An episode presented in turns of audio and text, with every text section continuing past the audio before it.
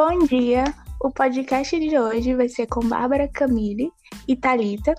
Iremos falar sobre um assunto bastante pertinente na sociedade, mas não é tão debatido, que é sobre a luta pela democracia nos dias atuais.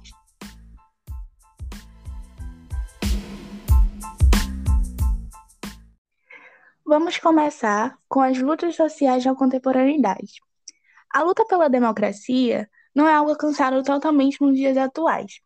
É um processo que está sempre em andamento e construção, tendo como distinção a luta em países não democráticos e a luta por mais democracia em países democráticos.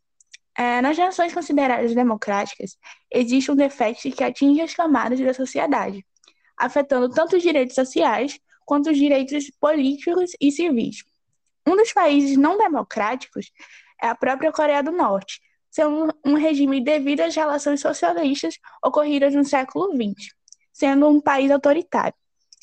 Contudo, existem ainda ativistas que têm o, o intuito de incentivar as mudanças na população, a fim de conquistar também garantias de expressão política e cultural no âmbito social, que são consideradas, consideradas necessidades mínimas de um cidadão. É, dessa maneira, é, muitos ativistas é, começaram a ter o olhar crítico diante da sociedade que viviam, levando a criar uma esperança na luta e na ampliação dos seus direitos. Não tão diferente da Coreia do Norte, Cuba luta pela ampliação dos seus direitos, é, devido por ser um país não democrático, tendo um regime político fortemente autoritário, contudo não é totalitário. A luta pela liberdade em Cuba não ocorre somente com manifestações e movimentos sociais em espaços públicos, mas também vem crescendo grandemente nas redes sociais. Isso possibilitou que várias pessoas pensassem a respeito da sociedade que vivem, passando a ter um olhar crítico sobre a ausência dos seus direitos essenciais e a sua própria liberdade. Hoje em Cuba, está tendo, nas últimas semanas, a maior onda de protestos civis nas últimas décadas. Desde o dia 11 de julho, manifestantes contra o regime cubano têm tomado as ruas do país com manifestações. Dentre os motivos está relacionado à crise vivenciada no país, além das consequências geradas pela pandemia e a ausência da liberdade política e de expressão da população. Inicialmente, com a resposta do regime do governo, é, bloquearam e cortaram a própria internet da população, tendo como consequência a distinção das redes sociais. Bom, a China é um país liderado pelo Partido Comunista.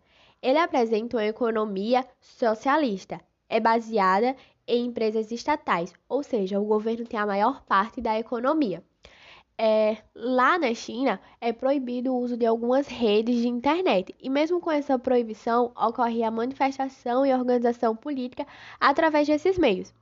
Teve um acontecimento em 1997, onde ficou conhecida como Revolução dos Guarda-Chuvas, onde milhares de jovens se reuniram para enfrentar policiais para ir atrás de seus direitos. Eles utilizaram guarda-chuvas é, eles utilizavam esses guarda-chuvas para se proteger das bombas que os policiais soltavam.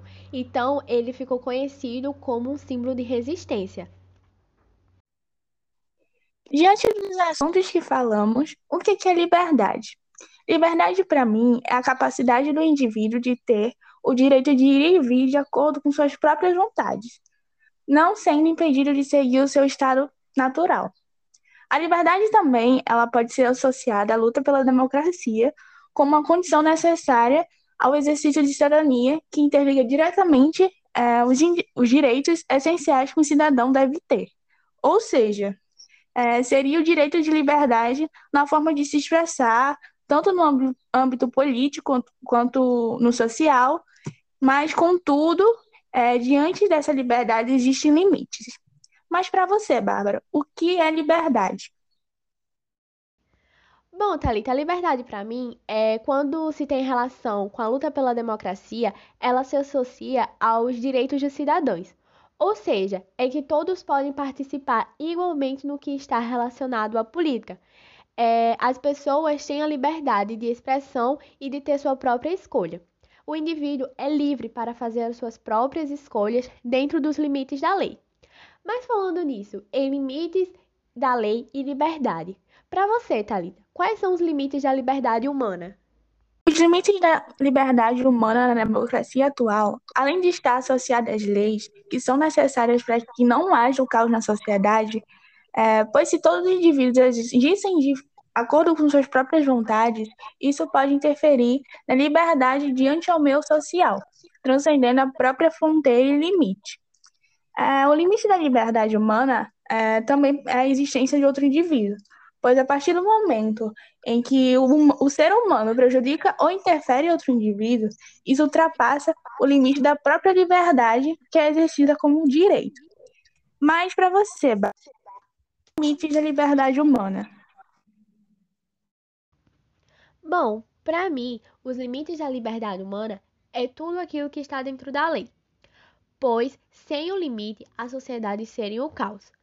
É, a liberdade humana em relação à democracia, nos dias atuais, se relaciona em impor limites nas atitudes, pois se existem leis, elas devem ser obedecidas. Calma, que ainda não acabou. Estamos quase chegando ao final desse podcast. É, tem mais uma pergunta a ser feita. Qual a relação entre liberdade e direito? Bom, a liberdade vai muito além da sua expressão e da sua participação quando se trata da democracia. A democracia é sobre o direito de existir de um povo. Ela necessita também de seus direitos sociais. Então, os direitos, eles são de todos, independentemente de quem seja. Agora me diga você, Talita, o que você acha sobre isso? Acredito que os direitos são exercícios essenciais que um ser humano deve ter, que se distingue além da liberdade em uma democracia é, determinados também pelo que o Estado pode ou não pode fazer com o cidadão, e vice-versa. Já a liberdade é o indivíduo é, poder se expressar livremente é, suas opiniões políticas e sociais, contanto que não interfira na liberdade de outro indivíduo, é, necessitando também de direitos diante de um papel de democracia.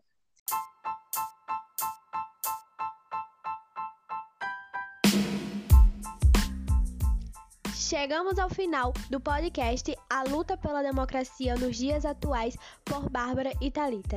Obrigada pela atenção.